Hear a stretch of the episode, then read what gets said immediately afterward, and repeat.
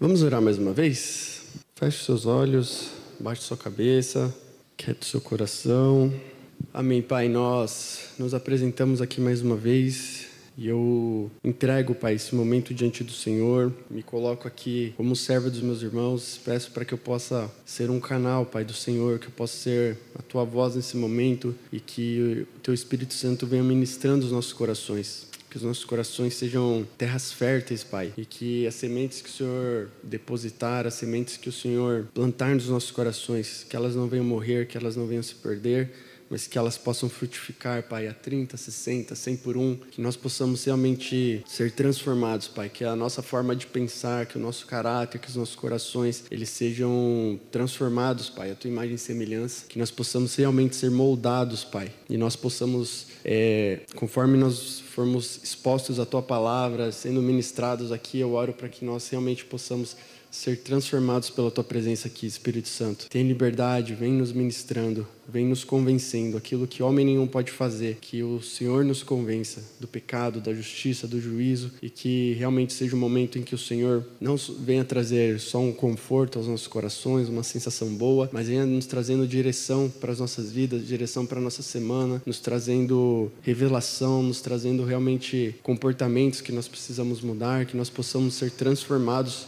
nesse momento, nessa manhã, em nome de Cristo Jesus. Amém. Queria começar esse momento, essa palavra, fazendo algumas perguntas para vocês. O que você faria se você visse uma família passando fome, né? Eu dei o recado, por exemplo, aqui da, da assistência, né? A gente assiste muitas famílias aqui na nossa igreja. Se você se deparasse com uma com essa realidade, você encontrar alguma família, talvez até próxima de você, tivesse passando alguma fome, é, passando fome, tivesse alguma um tipo de necessidade, o que, que você faria? Ou então o que, que você faria se um irmão seu, uma irmã, alguém próximo ali, um amigo ou um familiar próximo, se ele precisasse ali de um lugar para dormir por uma semana, por exemplo? Exemplo, tivesse numa transição ou tivesse perdido a casa e precisasse de algum lugar para ficar, o que, que, você faria numa situação como essa? Ou então, o que, que, você faria se o ministério precisasse de uma ajuda, né, de mão de obra mesmo, ali alguma ajuda ali prática para algum culto ou algum evento especial que fosse acontecer? Qual que seria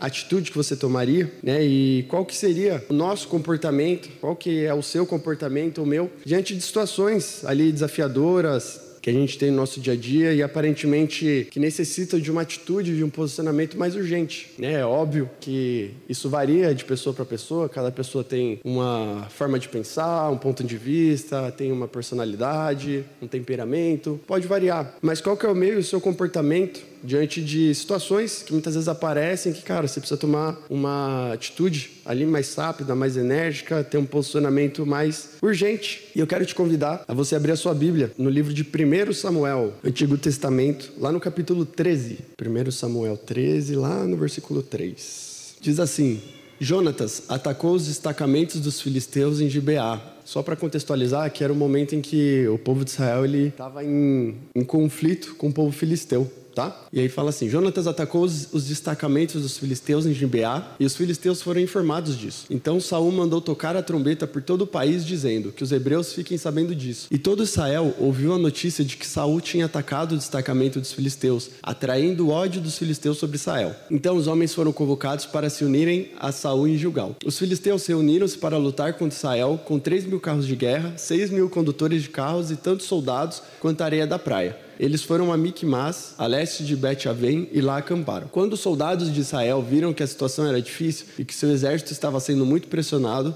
esconderam-se em cavernas e buracos, entre as rochas e em poços e cisternas. Alguns hebreus até atravessaram o Jordão para chegar à terra de Gade e Gileade. Saul ficou em Gilgal e os soldados que estavam com ele tremiam de medo. Ele esperou sete dias, o prazo estabelecido por Samuel. Mas este não chegou a Gilgal e os soldados de Saul começaram a se dispersar. E ele ordenou: Tragam-me o holocausto e o sacrifício de comunhão. Saul então ofereceu o holocausto. Quando terminou de oferecê-lo, Samuel chegou e Saul foi saudá-lo. Perguntou-lhe Samuel: O que você fez? Saul respondeu: Quando vi que os soldados estavam se dispersando e que não tinhas chegado no prazo estabelecido e que os filisteus estavam reunidos em Miquimás, pensei: agora os filisteus me atacarão em Gilgal, e eu não busquei o Senhor. Por isso senti-me obrigado a oferecer o holocausto. Disse Samuel: Você agiu como tolo, desobedecendo ao mandamento que o Senhor, o seu Deus, deu a você. Se tivesse obedecido, ele teria estabelecido para sempre o seu reinado sobre Israel. Mas agora o meu reinado não, o seu reinado não permanecerá. O Senhor procurou um homem segundo o seu coração e o designou líder sobre o povo, pois você não obedeceu ao mandamento do Senhor até aí. Essa é uma passagem bem conhecida, um texto bem conhecido, né? Que ele, ele retrata ali o início do, do reinado de Saul. E tem muitas lições que a gente consegue tirar dessa passagem, desse texto. Mas a que mais me chama atenção nessa, nessa parte, nessa história, é que não é porque algo é bom, porque algo é do bem, porque algo aparentemente é correto, que aquilo necessariamente é de Deus. Deu para entender bugualmente? Não necessariamente porque algo é bom, isso é de Deus. Vamos entender melhor? Vamos? Lá no versículo 7, diz assim: Alguns hebreus até atravessaram o Jordão para chegar à terra de Gade e Gileade. Saul ficou em Gilgal e os soldados que estavam com ele temiam, tremiam de medo. Ele esperou sete dias, o prazo estabelecido por Samuel, mas este não chegou a Gilgal. E os soldados de Saul começaram a se dispersar. E ele ordenou: Traga-me o holocausto e o sacrifício de comunhão. Saul então ofereceu o holocausto. Quando terminou de oferecê-lo, Samuel chegou e Saul foi saudá-lo. Saul, ele se encontrava numa situação bem difícil, né? Ele, eu não sei exatamente não vou te afirmar isso, né, porque eu não fui pesquisar, mas aparentemente, né, se você pegar ali os, os versículos, parecia ser o início ali, né, algo mais recente do reinado de Saul. Ele tinha sido levantado aparentemente como rei há pouco tempo, e ele estava dentro de uma guerra iminente ali contra o povo filisteu. E Samuel, que era o representante de Deus. A gente vai ver, principalmente ali no Novo Testamento, que a gente tinha representantes de Deus ali, profetas, no livro de Juízes. Ele era o representante máximo de Deus ali na nação. E ele tinha combinado com Saul de encontrar Saul ali para oferecer os holocaustos e tudo mais, só que ele estava demorando de chegar. E para piorar, os soldados estavam começando a se dispersar, porque o povo filisteu estava em número maior. Saul, ele fez um alarde para se van... para se vangloriar que o filho dele tinha atacado um destacamento ali, um acampamento filisteu. Então Saul estava numa situação extremamente difícil, né? Ele devia estar tá com aquela sensação de ter que provar algo para o povo, porque ele era o rei, de ter essa responsabilidade. A voz de Deus da nação combinou um negócio com ele e estava atrasado. Ele estava no meio de uma guerra iminente, estando em minoria no número de soldados, e os soldados que ele tinha estavam com medo, começaram a se dispersar, a se esconder. E aí eu te pergunto, o que, que você faria no lugar de Saul? De diferente do que ele fez? Imagina que você está numa situação muito difícil, né? E a gente se encontra em diversas situações não parecidas em termos de guerra, mas em situações desafiadoras no nosso dia a dia, né? Onde a gente está ali aguardando Deus, uma resposta de Deus, a gente precisa tomar decisões, a gente está ali, decisões que envolvem a nossa profissão, nossa família, um casamento, que envolve uma mudança de carreira, que envolvem mudar de uma cidade, mudar de um país, mudar de uma igreja, e a gente está ali precisando e a gente aguardando a voz de Deus, a gente aguardando Deus falar com a gente e Deus parece que fica mudo nessas horas. É engraçado que a gente vê que parece que quando mais a gente precisa de Deus, menos a voz de Deus a gente ouve. Quem já sentiu essa sensação, já se encontrou? Mas isso acontece,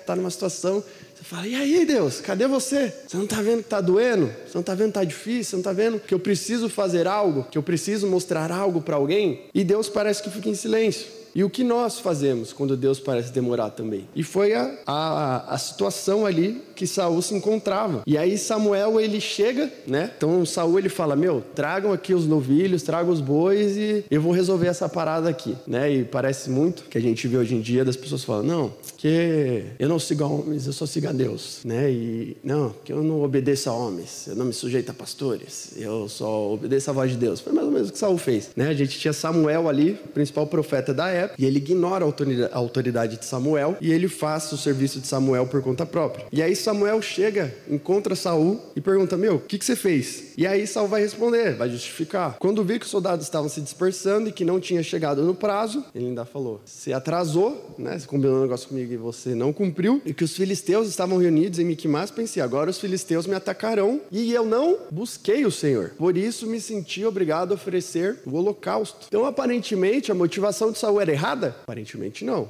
A gente está seguindo o que está escrito aqui. Não. O que, que ele pensou? Meu, estou numa situação difícil, o povo está começando a ficar com medo. A voz de Deus não chegou. Eu vou ser atacado e eu não busquei o Senhor. Eu não entreguei os meus sacrifícios ao Senhor. Então eu vou fazer isso. Aparentemente, Saul não estava com uma motivação errada. Ele não queria ir para a guerra ali, ser atacado sem buscar a Deus e entregar seus sacrifícios. Ele tinha uma motivação boa. entre aspas. Mas não é porque algo é bom que isso é de Deus. Numa outra situação, abre aí, por favor, em 1 Samuel também, lá no capítulo 15, um pouquinho para frente, no versículo 2. 1 Samuel 15, no 2. Assim diz o Senhor dos Exércitos: Castigarei os Amalequitas pelo que fizeram a Israel, atacando-o quando saía do Egito. Agora vão, ataquem os Amalequitas e consagrem ao Senhor para a destruição tudo o que lhes pertence. Não os poupem, matem homens, mulheres, crianças, recém-nascidos, bois, ovelhas, camelos e jumentos. Então convocou Saul os homens e os reuniu em Telaim, 200 mil soldados de infantaria e 10 mil homens de Judá. Pula lá para o 12, por favor. De madrugada, Samuel foi ao encontro, só para contextualizar. Aí Saul foi com,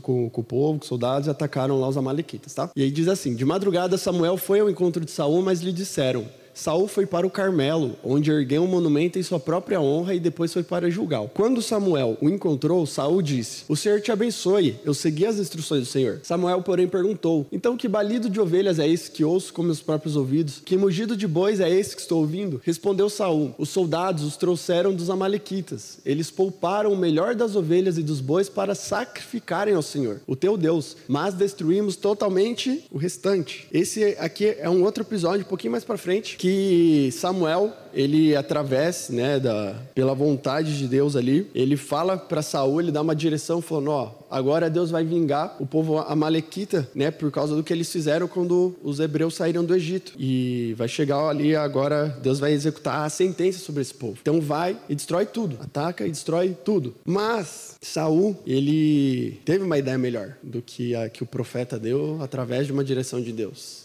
Né? Ele tinha uma ideia melhor que é de Deus. Falou: não, não vou destruir tudo. O que, que eu vou fazer? Eu vou poupar os melhores animais e vou entregar uma oferta, um holocausto. Vou entregar uma oferta ao Senhor. E aí Samuel encontra Saul, e aí Saul vem felizão, falando: Meu, segui todas as instruções que o Senhor me deu. Segui tudo, fiz tudo ali. E aí Samuel fala: Tá, mas esse barulho aí desses bichos aí que eu tô ouvindo? Tá parecendo a fazendinha. Tá, que tá acontecendo? E aí ele fala: Não, não, não. É que eu peguei, os soldados separaram os melhores animais para a gente sacrificar ao Senhor. Essa foi a direção que Saul tinha recebido? Não. O que, que Deus falou? Vá para finalizar com tudo, e tudo. Mas Saul ele acha que ele tem uma ideia melhor que Deus. E muitas vezes, igreja, a gente acha que a gente tem ideias melhores que Deus. Deus ele nos dá uma direção clara. Ele vai e fala: "Faz isso, não faz isso. Vai para cá, vai para lá". E a gente fala: "Não, Deus.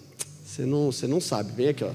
Senta aqui, vamos conversar que ó, eu vou te mostrar o meu plano aqui, ó. E aí a gente cria, cria planos, projetos, sonhos nas nossas cabeças com uma motivação aparentemente boa, santa, cristã, para justificar aquilo que Deus não nos mandou fazer. E aí a gente fala para Deus: não, Deus, porque quando eu for, porque quando eu fizer, eu vou pregar, eu vou evangelizar, eu vou te revelar, eu vou abençoar as pessoas, eu vou fazer, eu vou acontecer. E a gente vê lá em Tiago, no capítulo 4, do 13 ao 15, o autor falando assim: ouçam agora vocês que dizem, hoje ou amanhã iremos para esta ou aquela cidade, passaremos um ano ali, faremos negócio e ganharemos dinheiro. Vocês nem sabem o que acontecerá amanhã, que é a sua vida. Vocês são como a neblina que aparece por um pouco de tempo e depois se dissipa. Em vez disso, deveriam dizer: se o Senhor quiser, viveremos e faremos isto ou aquilo. E muitas vezes, igreja, a gente cria planos mirabolantes e a gente quer ensinar a Deus como fazer. Né? Como diz o ditado, a gente quer ensinar o padre a rezar missa. E a gente quer falar com Deus, explicar os nossos sonhos maravilhosos, com uma motivação de que não, Deus, porque aí quando eu ganhar esse dinheiro aqui, eu vou abençoar lá o missionário, eu vou dar um dízimo maior para a igreja, eu vou dar uma oferta lá, eu vou fazer. Não, Deus, porque quando eu tiver esse carro, quando eu tiver essa moto, eu vou dar carona para os irmãos para ir para o culto, eu vou levar embora. E aí você ganha o carro, você ganha a moto, daqui a pouco você tá com o adesivo do bola lá no, no buchicho, lá no, nos barzinhos lá, que eu já vi de carro com adesivo do bola.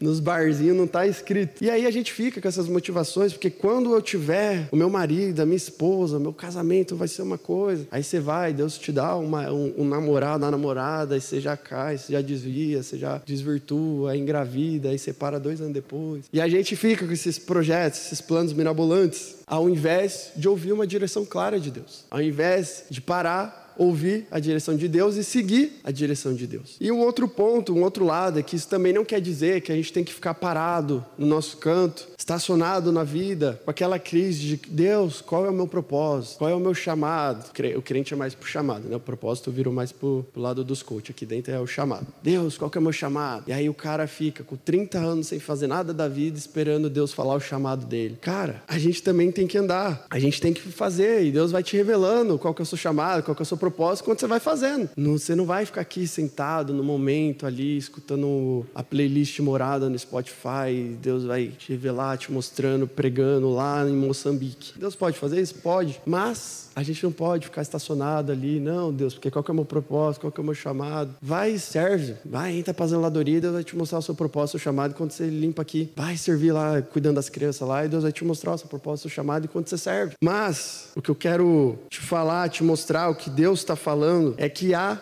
uma forma, há um padrão, há um modelo a ser seguido. E eu quero te convidar, pula o próximo livro aí e vai para 2 Samuel, no capítulo 6 a partir do versículo 1. Segundo Samuel 6.1. Diz assim, De novo, Davi reuniu os melhores guerreiros de Israel, 30 mil ao todo. Ele e todos os que o acompanhavam partiram para Balaá, em Judá. Baala, em Judá para buscar a arca de Deus, a arca sobre a qual é invocado o nome, o nome do Senhor dos Exércitos. Tem o seu trono entre os querubins acima dela. Puseram a arca de Deus num carroção novo e a levaram da casa de Abinadab na colina. Uzá e Aiô, filhos de Abinadab, conduziam o carroção. Com a arca de Deus, Aiô andava na frente dela. Davi e todos os israelitas iam cantando e dançando perante o Senhor, ao som de todo tipo de instrumentos de pinho, harpas, liras, tamborins, chocalhos e símbolos. Quando chegaram à eira de Nacon, Uzá esticou o braço e segurou a arca de Deus, porque os bois haviam tropeçado. A ira do Senhor acendeu-se contra Uzá por seu ato de reverência. Por isso Deus o feriu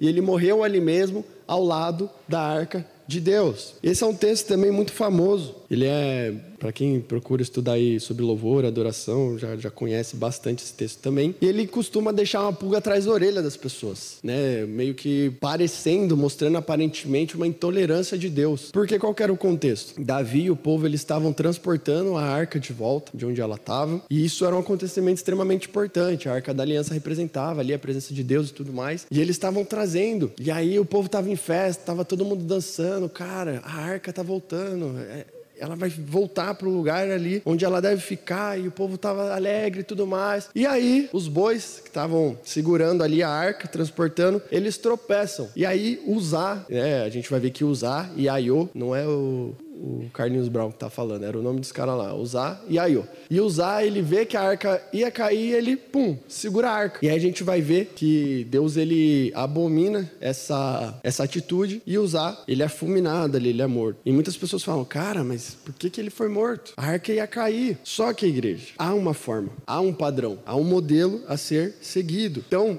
abre sua Bíblia Números 4, lá no versículo 15. Números são um dos cinco, é um dos cinco primeiros livros lá da Bíblia, lá no comecinho. Números 4, no versículo 15. Quando Arão e os seus filhos terminarem de cobrir os utensílios sagrados e todos os artigos sagrados e o acampamento estiver pronto para partir, os coatitas virão carregá-los, mas não tocarão nas coisas sagradas. Se o fizerem, morrerão. São esses os utensílios da tenda do encontro que os coatitas carregarão. Era essa forma da arca ser conduzida. E lá em Números, Deus já havia dito: se alguém tocar nos utensílios sagrados, do qual a arca da aliança fazia parte, ia acontecer? Mas não tocarão nas coisas sagradas, se o fizerem, morrerão. Então não é que Deus é intolerante, é que ele já tinha deixado um padrão, ele já tinha deixado um modelo, ele já tinha falado: se tocar, morreu. Só que na, na empolgação do momento, na felicidade, na alegria, usar vai e toca. Ah, então a arca devia ter caído? Sim, devia ter caído. Por quê? Porque ela não devia ter sido tocada. Na verdade, você vai ver que eles já estavam transportando de uma forma errada também a arca. Então, igreja, Deus ele traz formas, ele traz padrões pra gente. E presta atenção nisso que eu vou falar. Deus ele não tem compromisso com as nossas boas intenções. Ele tem compromisso com a palavra dele. E muitas vezes a gente quebra a cara por causa disso. A gente fala: "Deus, mas eu tava com a motivação boa. Deus, mas era uma boa intenção. Eu queria fazer algo bom, eu queria fazer o bem, eu queria abençoar alguém. E Deus fala: tá, mas eu não te mandei fazer isso. Você fez porque você quer. E Deus ele não se compromete, ele não é obrigado a honrar as nossas boas intenções. Ele tem um compromisso com a palavra dele. E agora volta lá em 1 Samuel de novo, no capítulo 15, lá no versículo 22. Depois que Samuel ele confronta Saul pela desobediência, Samuel vai dizer assim: Samuel, porém, respondeu: Acaso tem o Senhor tanto prazer em holocaustos e em sacrifícios quanto em que se obedeça a sua palavra? A obediência é melhor do que o sacrifício, e a submissão é melhor do que a gordura de carneiros. O fato, igreja, é que Deus ele procura uma obediência verdadeira. Deus ele não valoriza mais o sacrifício, mais a boa intenção, mais algo bom que você quer fazer, algo que é sacrificial, do que a sua obediência. Deus ele não está procurando ali fórmulas e maneiras super mirabolantes e bem intencionadas de alcançar um resultado. Não, Deus, se você fizer isso aqui, aí a gente vai arrecadar um dinheiro, a gente vai trazer mais gente para a igreja, a gente vai fazer, e Deus está falando, tá, mas eu não quero que faça isso. O resultado final, Deus não ignora os meios por causa disso. Se Deus não direcionou, se Deus não te falou para fazer, não importa os resultados. Você pode ficar milionário, você pode conseguir o emprego que você quiser, você pode casar com a pessoa que você quiser, você pode ir morar na cidade que você quiser. Deus não está nisso. Por quê? Porque Deus ele tem um compromisso com a palavra dele, com as direções dele. Deus ele não vai ignorar você dar um dízimo legal, uma oferta legal, sendo que você ganha dinheiro de uma forma ilícita ou incorreta, sendo que você fica dando aquelas notas frias, sendo que você fica mudando o valor de nota, sendo que você sonega imposto. E aí você vem e traz o dízimo e oferta, Deus não está recebendo. Por quê? Porque tem um padrão. Por quê? Porque Deus já instituiu princípios morais, éticos, a palavra dele está tudo aqui na palavra dele. A forma, o manual, tudo certinho, passo a passo. Mas a gente quer inventar roda e criar super coisas. E Deus está falando: não, volta aqui, ó, as coisas básicas as coisas simples. E era muito do que Jesus batia nos fariseus. O mais difícil que o povo encontrava na época de seguir os ensinamentos dos fariseus não eram as leis e os mandamentos que Deus tinha instituído, porque os fariseus foram e acrescentaram uma série de coisas às leis que Deus tinha instituído. É tipo um adendo, aditivo, isso, exatamente. Então, Deus tinha o um contratinho ali bonitinho. E aí os fariseus foram tacando adendo e aditivo. Então, vai, vai, vai, vai, vai, vai, vai. Jesus fala: meu irmão, vocês estão colocando um peso que nem vocês carregam. Volta para o simples. Faz o básico. Faz o arroz com feijão. Porque é nisso que eu tô. E a gente já aqui para para encerrar, abre em Lucas, no capítulo 10, lá no versículo 38. Diz assim: Caminhando Jesus e os seus discípulos chegaram a um povoado onde certa mulher chamada Marta o recebeu em sua casa. Maria, sua irmã, ficou sentada aos pés do Senhor, ouvindo a sua palavra. Marta, porém, estava ocupada com muito serviço e, aproximando-se dele, perguntou: Senhor, não te importas que a minha irmã tenha me deixado sozinha com o serviço? Diz-lhe que me ajude. Respondeu o Senhor: Marta, Marta, você está preocupada e inquieta com muitas coisas. Todavia, apenas uma é necessária. Maria escolheu a boa parte, e esta não lhe será tirada. E cara, essa é uma passagem punk e que constantemente ela vem, ela dá na nossa cara. A gente vê que Jesus e os seus discípulos, eles chegam a povoado e Marta, ela vai e convida eles até a sua casa. Quem que chamou Jesus e os discípulos para ir até lá? Marta. Só que a gente vai ver que ela tinha uma irmã chamada Maria. E aí Jesus está ensinando, eles vão estar conversando, compartilhando várias coisas, e Maria está vidrada em Jesus sentada lá, ouvindo. E Marta estava ocupada com as coisas. Eu imagino que ela devia estar tá preparando refeições, devia estar tá tentando lá, tal, passando, arrumando, fazendo. Não tinha o robô aspirador para ela deixar lá na época, e ela estava, pá, pá, pá, não tinha air fryer na época também, então dava para fazer uma batata em cinco minutos.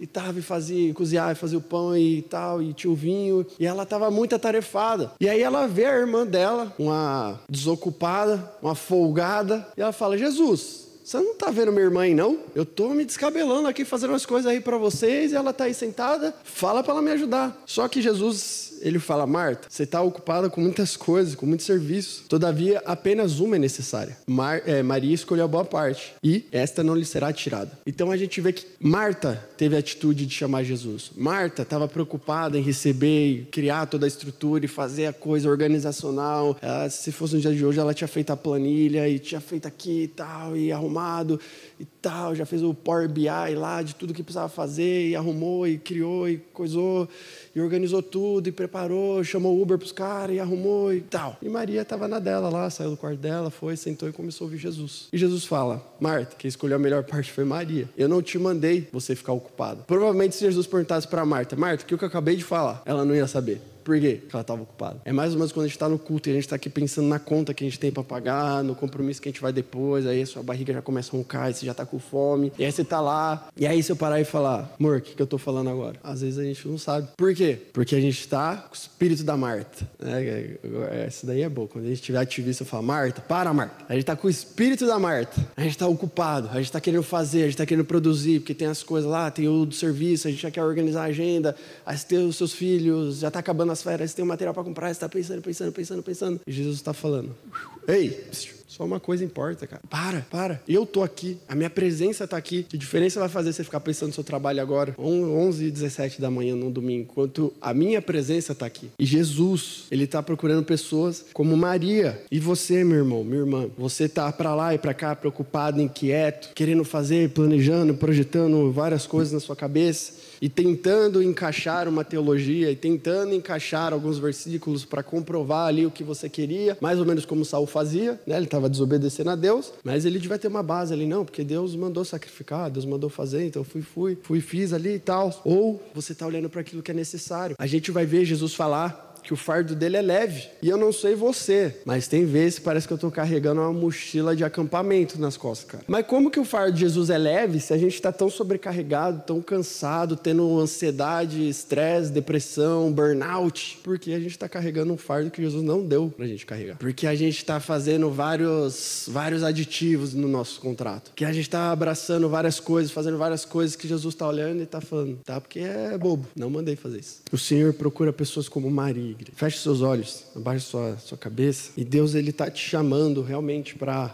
para olhar para Ele, para descansar o seu coração, para entregar o seu planejamento de vida, para entregar o seu planner semanal, mensal, anual, para entregar os seus projetos, os seus planos, os seus sonhos e seguir o padrão, e seguir a forma, o modelo Apenas uma coisa é necessária, igreja. E Jesus está procurando aqueles que estão olhando para essa coisa necessária. E talvez há pessoas que falam: Ah, legal, eu entendi, eu quero isso. Mas por onde que eu, que eu começo? E eu quero te convidar nessa manhã a fazer uma oração simples. Sim, só uma, só uma oração. Mas que ela vai ser um divisor de águas, ela vai transformar a história da sua vida. E eu quero te convidar a você repetir essa oração comigo, entregando a sua vida para Jesus, entregando os seus caminhos, entregando os seus sonhos, os seus projetos, reconhecendo realmente que até aqui já deu, que até aqui você não consegue mais, que sim, você não é tão bom quanto você estava pensando, e eu também não sou tão bom quanto eu penso, mas Jesus, ele é suficiente nas nossas vidas. Então repete essa oração comigo, Senhor Jesus, nessa manhã eu entrego a minha vida, os meus sonhos, os meus projetos, meu planejamento nas tuas mãos mãos. Eu te recebo, eu te reconheço e eu te declaro como meu único e suficiente Senhor e Salvador. Jesus, me dá um coração como o de Maria, em nome de Jesus.